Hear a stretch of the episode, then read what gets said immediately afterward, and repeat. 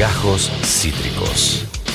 El formato podcast de Cítrica Es Radio. momento de adentrarnos en algo que a lo cual acudimos hoy bien tempranito. Saben que una de las cosas más lindas que uno puede hacer es, eh, justamente como hablábamos anteriormente, matar al mediador, metafóricamente hablando.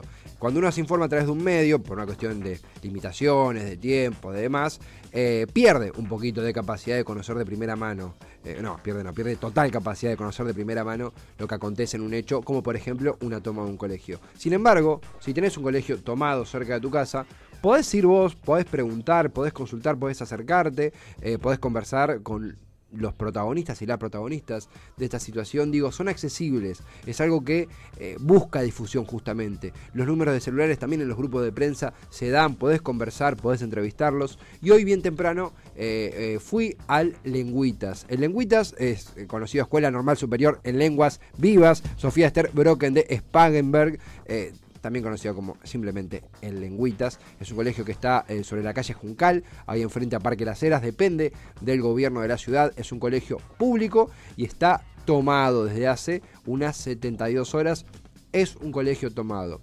Allí estaba María José. María José es madre de una de las eh, de uno de los alumnos estudiantes que están partici- participando de la toma. Es una toma que tiene su logística propia tienen su desayuno su- sus asambleas tienen su- sus meriendas tienen sus debates su momento de hablar con la prensa. Era temprano estaba María José. María José que estaba de guardia estaba de guardia se turnan con los padres eh, para que hay padres y madres, para que haya un adulto presente, por si cae la cana, por si cae un inspector del gobierno de la ciudad, por si hay alguna tensión. Eso de que los chicos están solos, es una mentira entre las tantas de Acuña. María José eh, respondió una serie de preguntas. Por ejemplo, la primera es cómo está tomando, qué información tiene sobre las notificaciones de policías de la ciudad para compadres y madres de los chicos que están participando de la toma.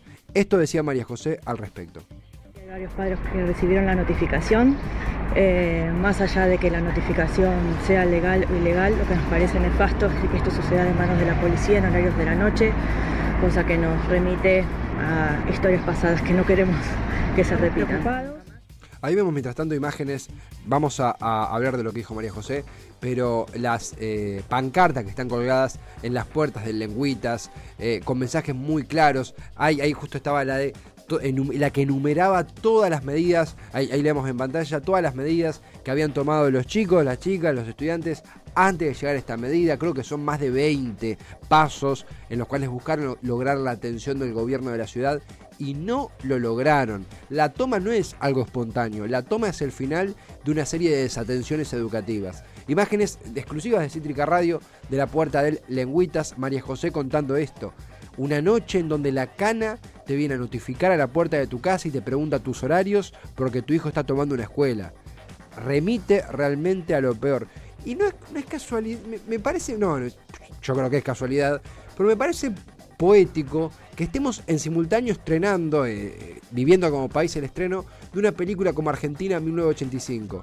Me- alguien decía ayer en Twitter, no me acuerdo ahora quién era, ya recordaré, pero qué sano que en el medio de esta mierda haya un producto mainstream, un producto con actores eh, de, de- de bastante, bastante buen nivel, que desnude lo que eran los horrores de la dictadura. Porque muchos de los que cranean o muchos de los que están detrás de estas medidas son nostálgicos de justamente el autoritarismo, de la represión, del acá se viene a estudiar y punto, eh, no te metas. Son bastante nostálgicos y fanáticos de esas visiones. Le preguntamos justamente a María José cómo se están organizando los chicos y los padres y las madres, qué es lo que viene, cómo se sentía al respecto después de la repercusión que tuvieron las tomas.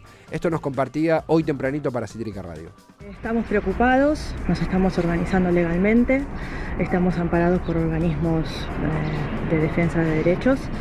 Eh, eso, estamos con defensorías, con abogados, nos estamos organizando porque hasta donde sabemos esto es ilegal, digamos. Es ilegal, eh, no tiene fundamento, digamos, la demanda.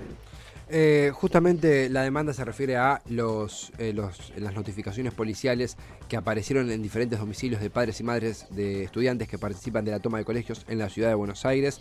Sobre esto profundizamos con María José. Le preguntamos también sobre su visión como madre, padre, de los reclamos, las viandas, las condiciones educativas, la calidad educativa en la ciudad. Y esto respondía para Cítrica Radio, una de las madres de los chicos que están en la toma de lengüitas. A nuestros hijos, apoyamos eh, desde ya el reclamo que tienen, pero sobre todo apoyamos su decisión de defender sus derechos eh, bajo, las reglas de la ley. Lo que más están reclamando los chicos eh, es el, el, mal funcionamiento o la mala implementación de las ACAPs, no es que estén en contra de las prácticas laborales, sino que se realizan en horario escolar, perdiendo horas de clase, esto que la ministra tanto pregona eh, de que no quiere perder. Esas clases no son recuperadas, esos contenidos se pierden, los chicos no están siendo supervisados en sus lugares de pasantía, muchas veces llegan a los lugares de pasantía y la gente que los recibe no sabe ni quiénes son, ni qué van a hacer, o sea, no está bien eh, implementado. Por otro lado, un proyecto como impecable, como parecía ser en la teoría el de las pasantías, eh, parece no tener presupuesto, no tener en cuenta que los chicos tienen más carga horaria, que si tienen más carga horaria se tienen que alimentar. Eh, bueno, no está, como siempre, grandes títulos y bastante vacío adentro. vamos a descomponer esta respuesta en dos. da ganas de descomponerse porque lo que cuenta es desolador. Pero aparte de eso, en dos. Por un lado, ella arranca diciendo de que los padres no van a dar el brazo a torcer, como leíamos a Micaela Lipson, que, que, lo tuiteaba hoy temprano. Están con más fuerza que nunca los padres, las madres, los tutores, de apoyar a sus hijos. Un padre o madre no le va a dar la espalda a un hijo porque cae la cana.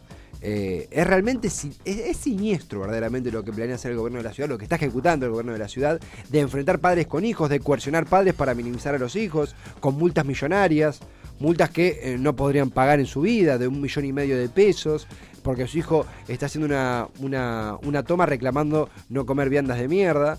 Es realmente eh, eh, desolador lo, lo que ejecuta el gobierno de la ciudad. Y aparte de esto, lo que menciona sobre las prácticas laborales.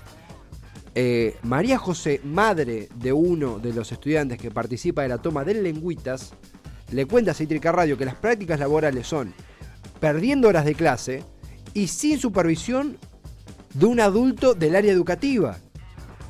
Pibes que son mandados a, eh, a laburar gratis, ni siquiera laburar, a, dar su mano, su fuerza de trabajo de forma gratuita a una corporación, a una cadena, a un hotel, sin supervisión escolar, sin ningún tipo de, de, eh, bajada a tierra de ese supuesto oficio que están aprendiendo. Eso es mano de obra gratuita. Mano de obra gratuita. Al desnudo la falacia de las prácticas laborales que describía María José, madre de uno de los chicos de Lengüitas, y acá profundiza. Prácticas laborales sin supervisión, perdiendo horas de clase y con condiciones laborales realmente sumamente discutibles. Esto decía María José, madre de unos uno de los chicos de Lengüitas, sobre las prácticas laborales. Los chicos van solos, están solos, los recibe gente del lugar y las prácticas son en horario escolar. O sea, si a vos te toca ir los viernes a hacer tu práctica, vas los viernes a la mañana y perdés todas tus materias del viernes a la mañana por el cuatrimestre que dura la, la práctica laboral. Bueno, esto decía, hay una respuesta más que ahora, vamos a pasar, pero esto decía María José, prácticas laborales sin supervisión, con pérdida de horas de clase, mano de obra gratuita, eh, para las corporaciones de parte de los más jóvenes, de parte de chicos que están en edad, adolescente, eh, en la voz de una de las madres de esos chicos, en la voz de una de las madres de esos estudiantes que estaba hoy haciendo guardia en la puerta del Lengüitas, que estaba haciendo guardia para no dejar solo a los pibes tras una noche, tras una velada de puro amedrentamiento policial en la ciudad de Buenos Aires, de policías cayendo en eh, los centros estudiantiles, cayendo en domicilios de los padres de los chicos para decirle que estaban denunciados. En el medio de eso, por supuesto, que los padres no solo mantuvieron su apoyo a sus hijos, fortalecieron su apoyo a sus hijos, están haciendo guardias para no dejarlos solos. Es muy tensa la situación. No es un dato menor también de que la eh, mayor cantidad de casos, porque estamos hablando de un colegio ubicado en el barrio de Palermo, y encontramos en otros lugares, lugares, sitios, comunas más abandonadas por el gobierno de la ciudad, por el PRO, en donde ahí aparecen aún más casos de amedrentamiento policial, porque menos difusión, menos cámara, menos alcance. Eso no es un dato menor. Como cierre le preguntamos a María José hoy temprano una charla mano a mano para Cítrica Radio con esta madre de uno de los estudiantes del Lengüitas que está eh, haciendo la toma, cómo ve el futuro, qué es lo que viene a partir de lo que está pasando. Esto opinaba María José. Por ahora no hay ninguna apertura de diálogo por parte de las autoridades. Eh, estamos esperando que nos convoquen, que convoquen a los chicos. Te imaginas que nadie quiere tener a sus hijos en la escuela, nadie quiere estar teniendo que hacer guardia en la puerta para cuidarlos. Lo que sí queremos es que juntos se pueda trabajar, que los convoquen, que nos convoquen para pensar las dificultades, porque lo que queremos hacer es resolverlo. Realmente con, pasa algo parecido y ya cierro con esto, pero arrancamos hablando del atentado a Cristina y vamos a cerrar con esto.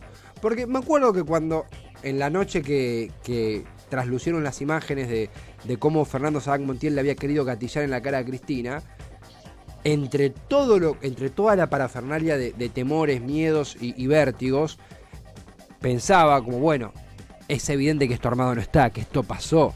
Y cuando llegaba más información de Sabac Montiel, del arma, de los chats, lo que hemos hecho apertura tras apertura acá en Tormentas, contando casi que minuto a minuteando los chats, las líneas, eh, cómo se planificó, la investigación, una jueza Capuchetti que si algo que no es esquinerista y que está haciendo un gran laburo.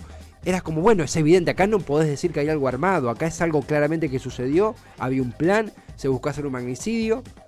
Y el diario La Nación ayer habla de una escena que benefició a una, a una vicepresidenta entre las cuerdas judicialmente hablando. Entonces, de ese hecho que ocurrió fáctico hacia abajo, puede ocurrir cualquier cosa. Como que un pibe reclame no querer comer viandas mierda en el colegio, en plena edad de formación de desarrollo físico y, cogni y cognitivo, y se le responda con un video de, con una chicana de, de, Pablo Rossi, era el de la Nación, diciendo que había escrito mal una palabra que había escrito bien. ¿Y saben a qué me recordó eso? A Milei, en plena sesión, repudiando el, magnicidio, el intento de magnicidio contra Cristina, pataleando porque hablaban en lenguaje inclusivo, porque le habían dicho vicepresidenta eh, de la Cámara a Cecilia Moró. Ese es el nivel. Por eso creo que hay, entre, toda esta mierda, entre, entre todo este pantano de mierda, se abre una grietita para los medios alternativos. Porque ya hay una subestimación de la audiencia de parte de los grandes medios. Ya hay una subestimación realmente. Y elijo creer, entre toda esta, esta marea tan complicada, que pueda dar una oportunidad para que intentemos hacer una agenda nueva. Cuesta, falta muchísimo, pero bueno, lo vamos a intentar, otra no nos queda, queremos hacerlo. Vamos a ir un corte musical, tenemos las noticias en el siguiente bloque.